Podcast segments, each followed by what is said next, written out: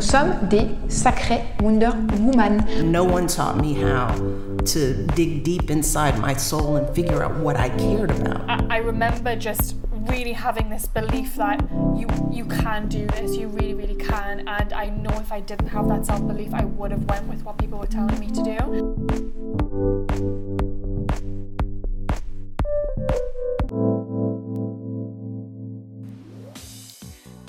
Bienvenue dans un nouvel épisode de Let Women Talk About Entrepreneurship, le podcast qui te partage mes discussions avec des jeunes femmes entrepreneurs afin de t'inspirer et de te donner les outils pour toi-même te lancer dans tes propres projets. Aujourd'hui, on se retrouve avec Mariana Mergulao, la créatrice de Boost Her HEC Paris. Petit extrait tout de suite. Et en fait, les gens, les gens aiment parler. Les gens aiment donner des suggestions et parler des choses qu'ils ont fait. Donc c'est un peu ça, c'est un peu de contacter les gens et ask for help. C'est un peu, je comprends que beaucoup de gens pensent à, je vais pas oser de, de, demander d'aide, mais, il, faut, il faut le faire quoi. Jeune femme brésilienne, étudiante au master d'entrepreneuriat de HEC Paris, Mariana était très satisfaite du contenu de son programme jusqu'au jour où elle se questionne sur l'absence de femmes CEO mises en lumière dans les conférences d'HEC.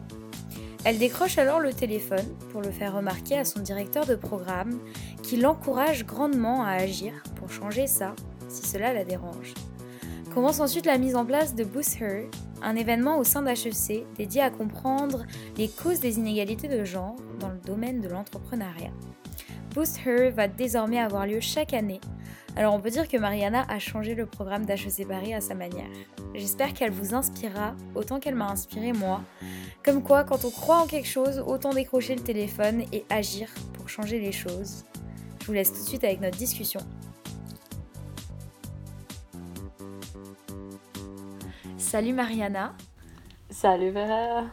Merci beaucoup d'être avec moi aujourd'hui. Je suis très contente que tu sois là et qu'on puisse euh, tourner cette interview. Euh, est-ce que tu peux commencer par te présenter pour les personnes qui nous écoutent et peut-être ne te connaissent pas? Ouais, bien sûr. Bah, D'abord, euh, merci beaucoup pour m'inviter et c'est avec plaisir.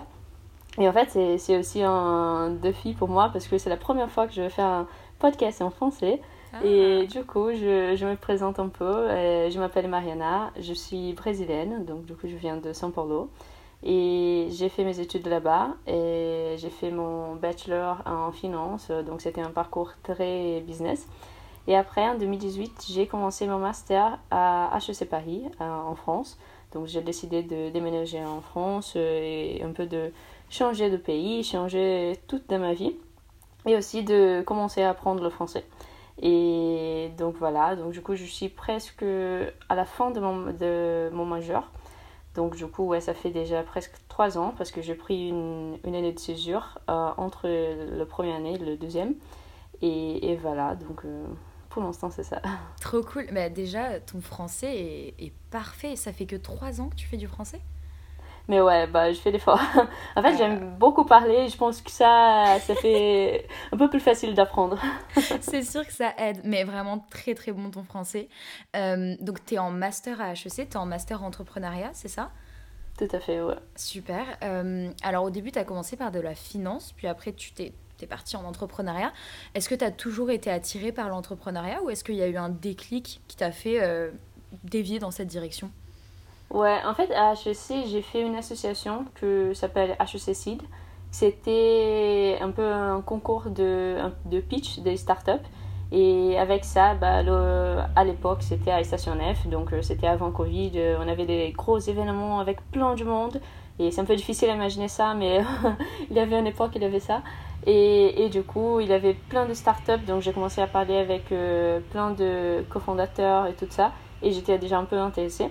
Et quand j'ai décidé de faire mon année de césure, j'ai fait six mois dans une start-up et j'étais bras droit CEO. Donc c'était vraiment la overview de comment ça se passe euh, dans une start-up, euh, l'idée de, de un peu de oser et de créer un business.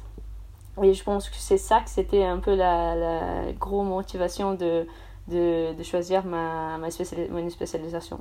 Donc c'était vraiment mon année de césure. Que... Et après j'ai fait six mois dans une grosse boîte et que c'était très intéressant. Mais, mais je pense que pour le, un peu le mindset de entrepreneurship, c'était vraiment la startup qui c'était le turning point. Ok, mais c'est ça, parce qu'au début, tu as étudié en finance, puis tu as fait une année de césure. Euh, pourquoi avoir cherché une expérience en start-up? Qu'est-ce qui t'a attiré plutôt qu'une expérience en finance en fait? Bah, en fait, la... quand j'étais à São Paulo, j'ai fait déjà un stage dans une euh, joint venture en finance. Et donc, c'était déjà un peu l'expérience en finance.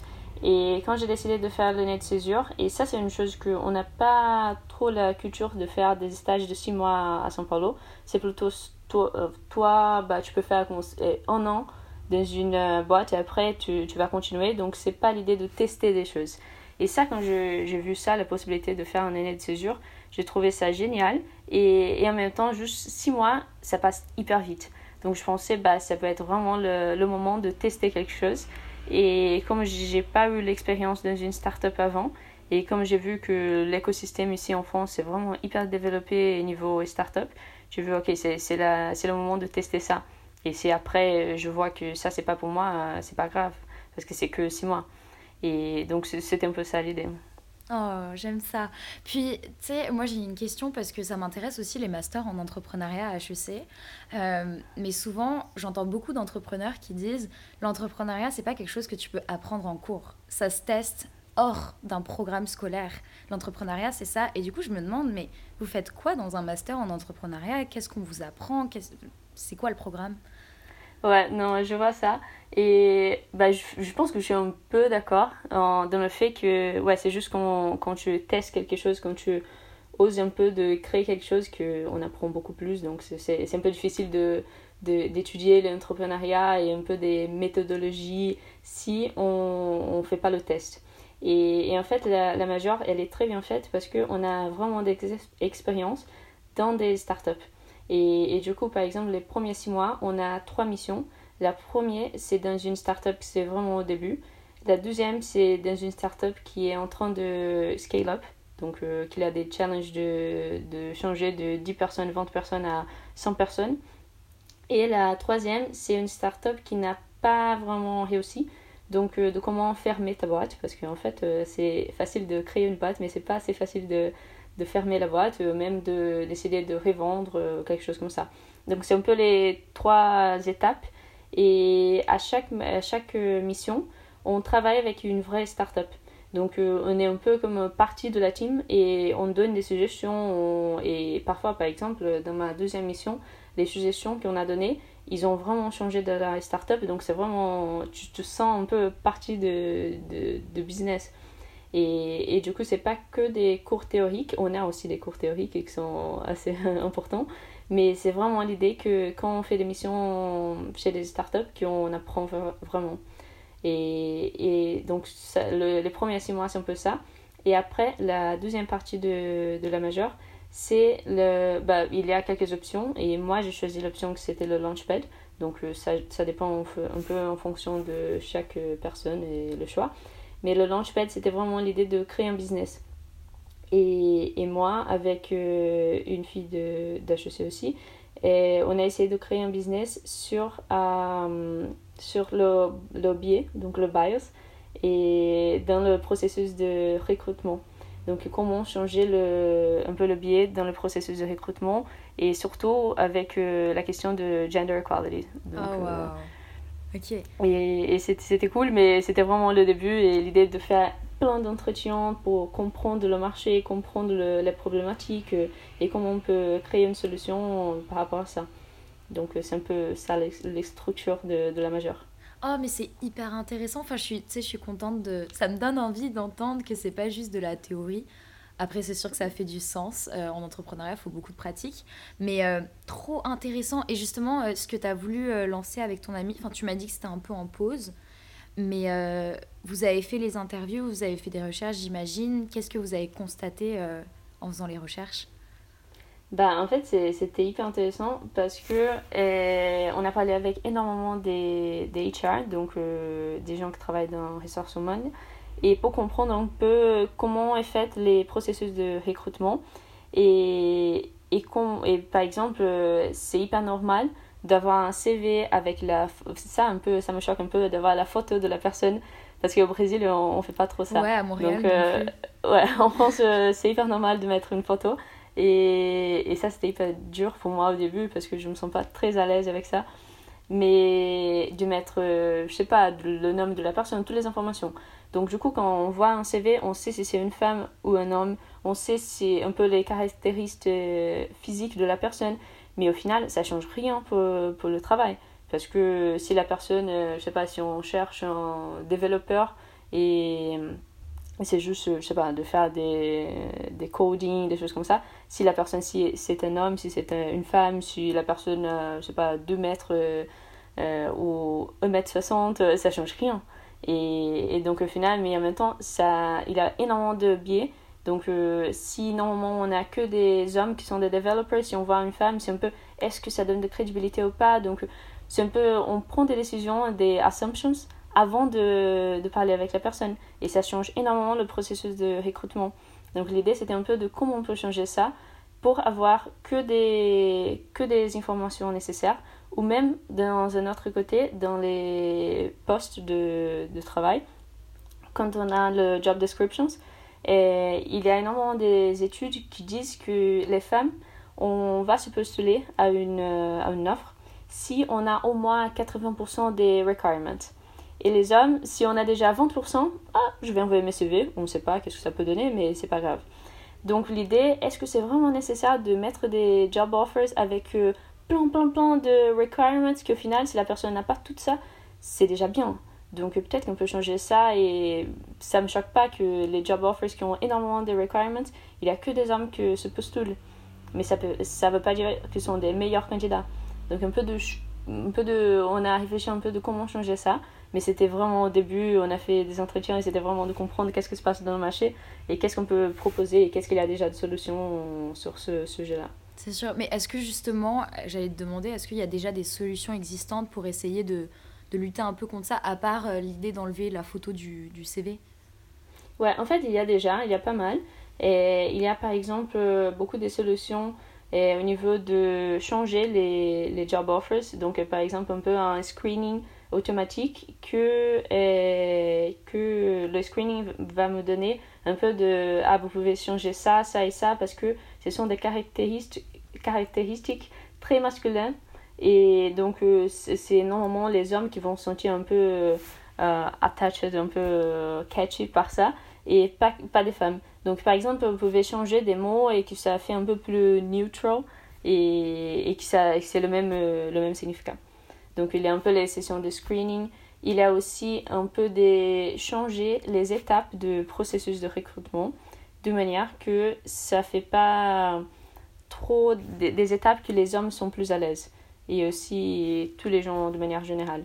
Donc il y a déjà pas mal de solutions. Et par contre, c'est un peu le, le processus de convaincre des, des HR qui sont déjà très habitués avec des, des processus classiques de changer ça, d'essayer une nouvelle solution, de tester quelque chose de nouveau.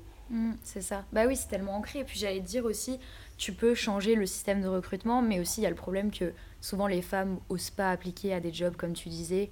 Elles se sentent pas légitimes, elles sentent pas qu'elles ont toutes les requirements, etc. Donc c'est sûr qu'il faut s'attaquer, vraiment euh, à, la, à la cause du problème aussi. Donc je pense que c'est un mélange de, de tout. Ouais, tout à fait, tout à fait. Mais ouais, mais je pense que ça va beaucoup changer dans les prochaines années. Et, et je pense qu'il y a un peu. Je sais pas, ça c'est un peu euh, au début ma théorie que le marché c'est un peu dans un état qu'il commence à chercher des solutions. Et, et du coup, je pense que dans les prochaines années, il y aura énormément de solutions pour changer un peu des processus de recrutement. Parce que eh, bah, les gros boîtes euh, disent déjà bah, on, on veut plus de mixité. C'est déjà comment proved que mixité, ça donne plus de, de perfor- performance. Donc, euh, c'est un peu, même par exemple, si on a une boîte avec euh, 80% des femmes, c'est pas aussi bien qu'avoir vraiment un peu plus de balance. Donc, il y a déjà un peu des études euh, par rapport à ça. Par exemple, en France, Sodexo, ils, ils ont fait un, une étude pendant 5 ans de, de on peut comprendre tous les, tous les boîtes de Sodexo et ils ont vu que les meilleurs comme outcomes, c'était des, des business units qui ont plus de mixité. Donc euh, c'est déjà un peu euh, associé de mixité et diversité avec euh, profitabilité, avec money. retournons du coup à, au, bel événement que tu as organisé pendant très longtemps. Je sais que tu as la pression qui redescend en ce moment, mais félicitations, tu vas nous en parler. As la semaine dernière euh, organisé Boost Her, un événement euh, qui était dédié à comprendre les causes du fossé entre l'inégalité euh, entre les femmes et les hommes sur le marché de l'entrepreneuriat. Est-ce que tu peux nous parler un peu du constat initial? On vient d'en parler un petit peu, mais quand même du constat initial qui t'a mené à développer ce projet au sein d'HEC. Mais ouais, tout à fait. Bah d'abord c'était, je pense que c'était en novembre que j'étais hyper contente avec euh, la majeure. Donc, euh, comme on a, on a discuté, le programme s'est hyper bien fait. Et euh, donc, du coup, de manière générale, j'étais hyper contente. Et au niveau networking, on a énormément des CEO, CEO, CTO, des successful people qui viennent parler avec nous. Et c'est hyper intéressant. Par contre, j'ai fait un, un, appel avec le executive director de la majeure pour dire que j'étais hyper contente. Par contre, 80%, 90% des, des gens qui ont réussi étaient que des hommes. Mais déjà, à quel moment tu te dis, je vais appeler le directeur pour lui faire ce commentaire? Bah, Je pense qu'il avait beaucoup de situations. Et une situation que je me rappelle très bien, on a eu une session avec euh, trois CTO et trois CTO mecs. Et moi, j'étais, je suis toujours la personne que je, je vois la, la question des mixités très souvent et, et ça m'énerve. Donc euh, j'ai vu la, la session c'était mais c'est hyper intéressant mais est-ce que c'est possible d'être une femme et être CTO parce que apparemment c'est pas très possible. Donc je pensais bah soit c'est pas possible et ce qu'on fait dans la majeure ça fait pas de sens parce qu'on dépense d'argent peu une master que à la fin on va pas réussir. Soit il y a des femmes qui, sont, qui ont réussi, mais elles ne viennent pas parler pour la majeure. Donc, euh, et moi, j'étais un peu plus sûre que c'était la deuxième euh, question. je, ne pense pas qu'on n'est pas capable, et en fait, je suis sûre qu'on est très capable, mais c'est juste qu'il manque un peu de montrer qu'on peut réussir. Et du coup, et donc c'était un peu ça. Il y avait un peu des petites situations de, de, de un peu de sexisme et que à la fin j'étais ok je suis énervée par rapport à ça et je vais parler. Et ouais je suis pas la personne qui veut garder ça pour moi. Donc du coup euh, je parlais avec lui que ouais ça je, je vois pas trop le sens que tous les tous les gens qui viennent parler avec nous c'est que des hommes ou sont les femmes. Et, et du coup et en fait c'était intéressant parce que il était il, il m'a dit qu'il comprend très bien parce qu'en fait ils ont fait un sondage avec des alumni de la majeure et le sondage était un sondage interne, mais c'était un peu les conclusions, c'était sur la mixité. Donc euh, que les femmes ne se sentent pas très à l'aise de créer un business à la fin de la majeure. Et en fait, si on part du principe que c'est une majeure d'entrepreneuriat, c'est l'idée qu'on veut créer un business, qu'à la fin, on veut être entrepreneur. Et, et du coup, qu'est-ce qui se passe pendant cette année? Que les femmes se sentent moins légitimes, se sentent moins prêtes à se lancer dans une start-up. Et en fait, ils ont posé la question à des gens qui n'ont pas créé une start-up à la fin. Et c'était plutôt, pour les femmes, c'était la question de manque de confiance, la question de ne pas se sentir légitime. Et pour les hommes, c'était parce que j'ai eu une meilleure solution dans le marché, euh, une meilleure offre dans un cabinet de conseil, dans, dans une banque. Donc la manque de confiance est vraiment très particulier à des femmes. Et donc là, c'était un peu le, starting point du projet. Et en fait, il m'a dit, bah, si tu veux faire quelque chose pour ça, go for it. Et, et moi, j'étais, ouais, je, veux très bien faire quelque chose pour ça. Et, c'était trop bien parce qu'en fait, il était hyper, hyper supportive. Et, ça, c'était hyper cool. Et en fait, ça, c'est un peu la mentalité de la major. Un peu de... Et, il parle très souvent de ça, de throw them into the water and they will learn how to swim. Donc euh, l'idée de jeter les étudiants dans l'eau et qu'on tout te débrouille. Et, et en fait, c'était un peu ça. Quand, si tu veux faire quelque chose pour changer ça, go for it. Et il m'a mis en relation avec une alumni, c'est Margot, qu'elle était très intéressée par le sujet. Et avec elle, on a commencé à discuter de qu'est-ce qu'on peut faire pour la majeure. Et c'était voilà, donc c'était ça le moment qu'on a décidé d'organiser quelque chose pour ça. On a aussi demandé pour la promo, est-ce qu'il y a des gens intéressés pour organiser quelque chose euh, sous la question des où sont les femmes dans le euh, entrepreneurial ecosystem. Et on a eu, je pense, que 12 réponses. Comment un peu le bad c'était que c'était que des femmes. Et ça, je trouve que c'est un peu dommage. Mais quand même, on était un groupe de 12, 13, euh, ouais, 14 femmes à la fin que pour organiser ça. Et donc c'est ça, c'est ça le début de Booster. oh mais trop cool. Et puis est-ce que dès le début vous vouliez faire un bootcamp, euh, des événements, avoir des speakers, etc. Ou est-ce qu'au début vous avez pensé à autre chose? Enfin, comment ça s'est passé un peu? Bah, en fait, c'était ouais, c'était assez marrant parce que au début, c'était OK, je veux faire quelque chose pour ça, c'est trop cool. Bah, je parlais avec le executive director, il était hyper supportive. Et après, c'était OK, donc du coup, si je dois faire quelque chose pour, si je veux faire quelque chose pour ça, qu'est-ce que je veux faire? Ah, j'ai aucune idée. donc du coup, je pensais, mais j'ai jamais fait ça. Et, et en fait, euh, pour moi, c'était OK, si j'ai jamais fait ça, je vais demander à des gens qui ont déjà fait. Donc, ce qu'on a fait, c'était de contacter beaucoup des, bah, des, des, femmes qui ont créé des réseaux sur les femmes, qui organisent des événements sur les femmes, un peu de quelles sont des solutions qu'on peut, qu'on peut créer pour euh, cette problématique. Et on a contacté énormément des gens qui ont déjà fait quelque chose pour ça. Donc, euh, soit en France, euh, soit aux États-Unis, au Canada, on a parlé avec énormément de gens. Et ça, c'était hyper cool. Parce que, et ça, c'est une chose que je donne de conseil à tous les gens, que si on ne sait pas quoi faire, il faut demander à qui a déjà fait, un peu, il faut parler à des gens. Et, et donc c'était, je pense qu'au moins un mois, j'ai eu énormément d'écoles avec des femmes hyper inspirantes, hyper incroyables, et que j'ai vu, oh, mais il y a plein de solutions qu'on peut, on peut faire. Donc euh, après, c'était un peu de choisir, ok, qu'est-ce qu'on peut vraiment faire et qu'est-ce que ça peut être intéressant pour la majeure. Mais au début, c'était vraiment de parler à des gens et penser, ok, qu'est-ce qu'on ce qu'on peut faire, quoi. Mhm. Mais tu sais, il y a, y a, quand même beaucoup de gens, j'entends beaucoup ça autour de moi, de notre âge, qui n'osent pas approcher autrui avec leur projet, sais, par peur de. juste par manque de légitimité, par peur de refus, etc. Euh, c'est très simplement, comment est-ce que toi tu les as approchés? Est-ce que tu as utilisé le réseau HEC ou est-ce que tu es passé par d'autres canaux? Je sais pas. Ouais, en fait, ouais, je, je dirais que oui, le, le réseau HEC c'est très bien. Et par contre, je pense pas que ça c'est l'unique option. Parce qu'en fait, euh, c'était plutôt Google, Women Entrepreneurship, euh, solution pour avoir plus de femmes. Euh, et quels sont des réseaux, donc un peu qu'est-ce qu'il existe déjà. Et tu essayes de trouver le mail, tu essayes de trouver le LinkedIn, d'envoyer un message, un peu de. Bah, je suis une femme brésilienne qui habite en France, je fais ma, mon master à HEC, que c'est hyper nous, donc c'était un peu de montrer que je fais quelque chose, c'est important. Par contre, je dois créer quelque chose qui c'est au même niveau et j'ai aucune idée comment faire ça. Mais je vois que vous savez, vous, pouvez très bien me donner des suggestions. Et en fait, les gens, les gens aiment parler.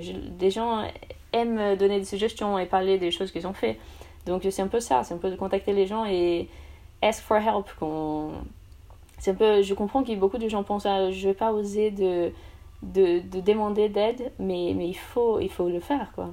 Et, en fait, je, je, pense que naturellement, quand, tu demandes de manière, bah, je sais pas quoi faire, je suis une étudiante, je veux faire quelque chose pour changer la situation, et est-ce que tu peux m'aider? Est-ce que tu peux me donner un peu des bah, 30 minutes de ton temps juste pour, euh, pour qu'on parle et, et, que je puisse expliquer un peu euh, ma situation et un peu d'avoir des, mentorship, euh, je pense que ça c'est une chose, euh, ouais, il faut demander plus de mentorship, plus de conseils, et les gens sont plus ouverts, de, plus ouverts à donner ça de ce qu'on a en tête, donc euh, il faut oser plus, ouais.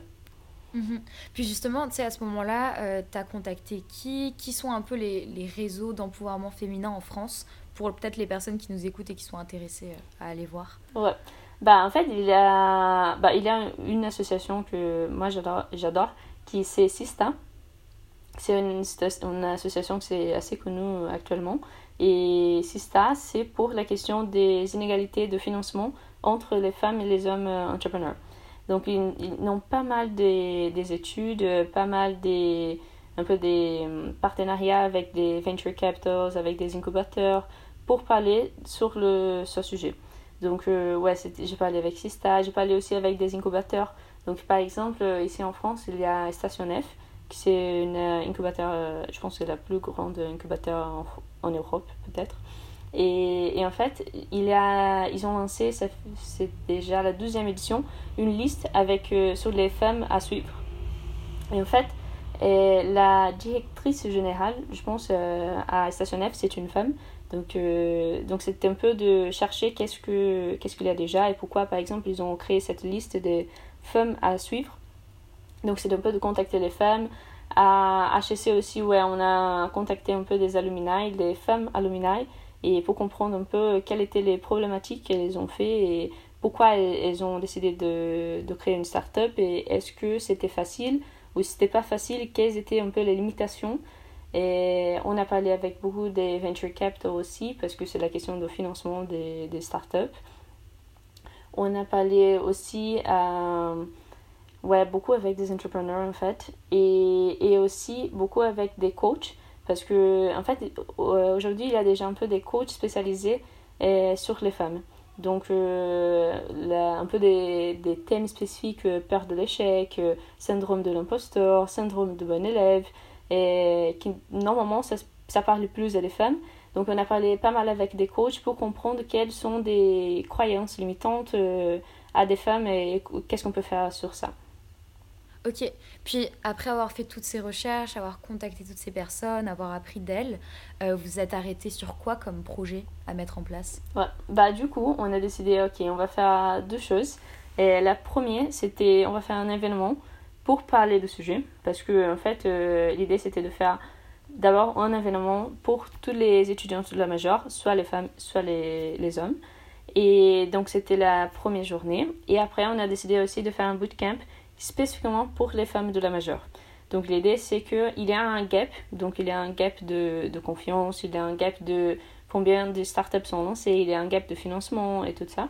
Et du coup c'était l'idée de, on va créer une formation pour euh, traiter spécifiquement des sujets pour les femmes et que avec des femmes. Parce que comme ça on peut créer un peu l'idée de safe space, qu'elles vont se sentir beaucoup plus à l'aise de parler sur euh, des thèmes que, que ça touche plus une femme. Donc c'était un peu les deux projets, le, la première journée et après le bootcamp, qui c'était une formation spécialement pour les femmes de la majeure. Ok. Waouh. Et puis tu m'as dit tout à l'heure que ça allait euh, être incorporé officiellement dans le, dans le programme de la majeure et que ça allait retourner chaque année? Ouais, tout à fait. En fait, ça, c'était génial que, que le executive director, mais aussi des, les directeurs de, de la major, ils étaient hyper, hyper intéressés par le projet et hyper supportive. Donc, euh, c'est un peu la, la mentalité que ils, voient qu'il y a le problème et qu'il faut faire quelque chose. Donc, ça, c'était hyper intéressant. Et l'idée, ouais, c'est de faire chaque année euh, cette formation pour que euh, dans le futur, on a plus de, femmes. Donc euh, actuellement, on a 48 femmes et 120 euh, personnes en, total. Donc il y a moins de femmes que des hommes. Mais aussi un peu l'idée que pendant la majeure, elles vont se sentir plus à l'aise et plus bienvenues et bien welcoming dans l'idée dans de créer un business. Donc l'idée, ouais, c'est de faire chaque année ça. C'est trop cool. Mais c'est ça, en fait, j'allais, te poser une question. Je me demandais si ça avait été bien reçu le projet au début, mais je vois que oui, apparemment, ils étaient prêts pour ça à HEC. Ouais. En fait, ouais, et surtout la majeure, ça c'est une chose que on continue à discuter à HEC parce que en fait euh, c'est un, une majeure très particulière à HEC. Donc euh, on a fait ça que pour la majeure entrepreneur et on verra et j'espère que dans le futur euh, tous les programmes d'HEC puisse avoir des, ce type de formation ou même euh, traiter ce, ce, sujet parce que en fait euh, c'est un peu c'est un peu l'ambition d'HEC je, je pense que euh, actuellement on a un nouveau DIN et il est beaucoup plus engagé sur la question de diversité et sur la question de, de créer un campus que fait comme que les femmes se sentent plus à l'aise d'être dedans donc voilà. Oh, thank God, il était temps. Ouais.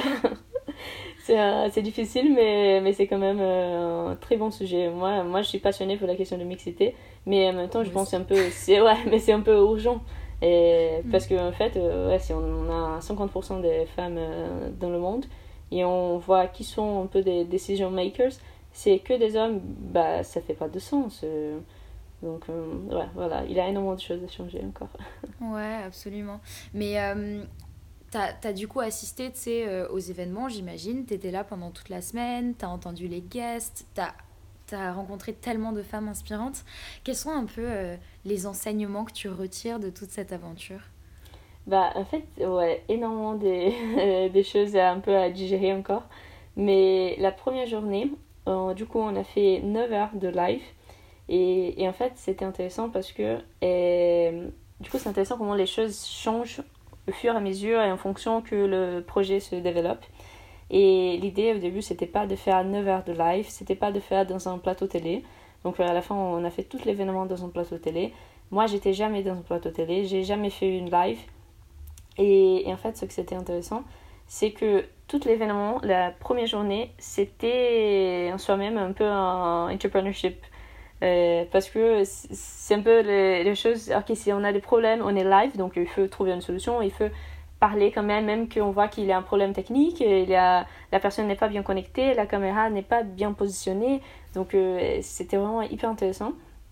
Et, et pendant, pendant la semaine, c'était hyper intéressant de voir comment les femmes se sentent plus puissantes, plus... Euh, engagées sur le sujet et aussi elles se sentent plus à l'aise de dire bah, je suis une entrepreneur, c'est pas un side project, c'est pas un projet que j'essaie de développer, donc j'ai créé ma boîte euh, et on va lancer ça et ça, ça va marcher et même si ça marche pas, bah, c'est pas grave, mais quand même un peu d'assumer plus la personnalité et oser plus. Et, et ça, c'est une chose que j'ai vu un peu plus se développer et ça fait trop plaisir. Et, mm. et en fait, c'était bien aussi de voir l'engagement entre les filles. Donc l'idée un peu de networking, ça je pense que c'est l'idée d'entraide, c'est un thème hyper intéressant et hyper important à développer plus. Surtout qu'on a une culture que, qui parle beaucoup de, beaucoup de compétition entre les femmes. Et ça, c'est pas du tout positif. Et c'est un peu, il faut parler plus d'entraide, il faut parler plus de et demander, c'est un peu ce qu'on a parlé de demander d'aide et aussi de aider les gens et aider les femmes et aider les femmes que on peut on puisse euh, créer un business et, voilà partager les contacts et tout ça. Donc euh, cet euh, esprit de collaboration j'ai vu que pendant la semaine c'était très bien développé et ça c'était vraiment génial. Aussi on a eu des sessions de coaching. Donc on a parlé par exemple chaque journée on a eu un thème donc euh, la première journée, c'était pour parler de, de, la manque de confiance euh, et un peu de ma personnalité et, un peu de self-limiting beliefs. La deuxième journée, c'était sur la peur de l'échec. La troisième journée, c'était de prendre parole en public. Et la quatrième, c'était de parler d'argent. Donc, euh, let's talk about money. Et, et, du coup, par exemple, euh, prendre parole en public, on a eu des, une coach qui a donné des tips de comment préparer le voix, comment, qu'est-ce qu'on peut faire pour avoir un plus une posture, que ça va montrer un peu plus de légitimité, un peu des tricky things euh, à faire. Et pour les sessions de self-limiting beliefs et peur de l'échec, on a eu aussi des coachs qui ont parlé beaucoup sur euh, comment trouver ma voix et comment je peux trouver euh, qui, qui je suis et comment je peux utiliser ça pour créer mon business et j'ai pas besoin d'être le stéréotype, le stéréotype de, de mec de San Francisco qui crée sa startup et, et il a que ça. Donc, euh, et du coup, aligné avec des sessions de coaching, on a eu aussi des sessions de témoignage. Et ça, c'était hyper intéressant parce que euh, chaque session de témoignage, l'idée c'était un peu de montrer des role models différents, donc les femmes qui ont réussi. Et l'idée, c'est à chaque session, on a divisé les filles en quatre groupes. Donc, il y avait deux filles par groupe, donc euh, des petits groupes, l'idée. Et on a eu des trois, ouais, trois entrepreneurs pour parler, pour donner des témoignages et pour euh, répondre à des questions. Donc, c'était vraiment des sessions de poser n'importe quelle question et de montrer que on peut être entrepreneur et on peut être aussi euh, mère, et on peut être aussi, on peut avoir peur, on peut et fail, fail, et après on peut réussir, on peut avoir notre personnalité, que c'est pas le stéréotype. Donc c'était vraiment très intéressant de montrer que on n'a pas besoin d'être euh, dans une box, que c'est le expected. Et donc euh, c'était vraiment euh, la méthodologie qu'on a pensé, c'était vraiment l'idée de session de coach et aussi des témoignages pour montrer l'idée de role models. Mm. Mais c'est trop cool, tu vois, les témoignages, ça me tient aussi énormément à cœur. C'est pour ça que je fais le podcast. Je trouve qu'il n'y a rien de plus puissant qu'écouter une femme. Tu sais, il y, a autant de femmes et il y a autant de projets que, que, que ce qu'on voit dans la rue, tu vois. Enfin, ça peut être tellement différent, ça peut tellement varier d'une personne à une autre et je trouve ça trop puissant de pouvoir écouter ça et s'en inspirer et se dire, ok, la prochaine, ça peut être moi. Tellement, ouais. Ça, ça c'est l'idée. Et ouais, voilà, donc euh, ouais, si au début de la majeure, j'étais un peu, ok, mais où sont les femmes dans l'entrepreneuriat? À la fin de, de bootcamp, j'ai vu, ok, il y a énormément de femmes. Il y a énormément de femmes qui sont venture capitalistes, qui sont entrepreneurs, qui ont créé la boîte, qui ont réussi. Et, et c'est possible. Donc c'est un peu l'idée de donner l'idée que c'est possible. Et moi, c'est exactement ce que tu as dit. Moi, je suis la la prochaine qui va créer ma boîte, que je, je, vais me lancer, je me sens vraiment plus, plus à l'aise avec cette idée parce que j'ai vu que c'est possible. Bah oui, mais puis même, euh, comme tu disais tout à l'heure, déjà, tu as, as, eu tous ces témoignages qui t'ont inspiré et tout, mais le, tout le projet de développement de Boost Her, c'est un vrai projet entrepreneurial. Tu as déjà eu ta première expérience euh, personnelle, là. Tout à fait, ouais. en fait, ouais, c'était vraiment un challenge d'une manière de... Bah, au début, on n'a pas on n'a pas envisagé tout ça. Et à la fin, on voit, waouh, qu'est-ce qu'on a fait? et, c'est bien ça, parce qu'en fait, ouais, tu te sens, ok, je suis fière de moi. Et c'est bien ça, parce que c'était très bien fait. C'était, et on peut dire ça, et ça, c'est, une chose que, en fait, euh, je pense que les femmes, parfois, on s'excuse trop. Donc c'est trop, ah non, mais en fait, c'était bien, mais voilà, on parle pas trop de ça. Mais en fait, non, c'était hyper bien. Et trop fière et je suis trop fière de, de ma team et, c'est un peu ça, comment on peut le faire et, et voilà, la prochaine année, il y aura plus de femmes euh, dans la majeure et elles vont lancer plus et c'est le, c'est le monde euh, qui c'est pas le futur, c'est déjà le présent. Bah attends, je suis en train de parler à la fille qui a changé le programme d'HEC. C'est quand même pas mal. c'est fou. C'est trop bien, ouais. oh là là, mais Ok, le temps file. Euh, Est-ce que tu aimerais rajouter quelque chose Peut-être nous donner des liens sur lesquels on peut te retrouver, sur lesquels on peut suivre un peu les actualités de Boost Her l'année prochaine euh, Tout ce que tu veux. Ouais, en fait, on, a pas mal mis des, ouais, des contenus sur la page de la majeure d'HEC. Donc, euh, c'est XHEC Entrepreneur. Et, je recommande vraiment à tous les gens qui veulent faire la majeure et vraiment d'essayer et go for it. Et si les gens veulent me contacter, bah, je suis vraiment open de parler, un peu de donner des tips de comment rejoindre la majeure et aussi parler de l'entrepreneurship et aussi de parler des féminismes parce que ça m'intéresse énormément. Oui. Donc, euh, vous pouvez me contacter sur LinkedIn, euh, bah, c'est pas du tout un problème, et go for it, je suis vraiment open euh, de parler sur des sujets j'adore l'idée de, de parler de comment inspirer plus de femmes que, que les femmes osent plus il faut oser plus, il faut s'excuser moins. Mais trop cool, Mariana. Écoute, merci beaucoup euh, d'avoir fait l'interview avec moi. Merci de m'avoir contacté. Merci pour tes échanges. Puis félicitations pour ce que tu as fait. C'est vraiment très très cool. Merci beaucoup et merci beaucoup pour l'invitation. C'était trop cool. Et comme j'ai dit, bah, j'adore parler. Donc c'était la première fois en français, mais on parle, on parle, on parle. C'est comme ça qu'on apprend. eh, mais trop bien. Super bien. Tu t'exprimes trop bien. Je suis encore une fois admirative. bah merci beaucoup. Et merci beaucoup Vera.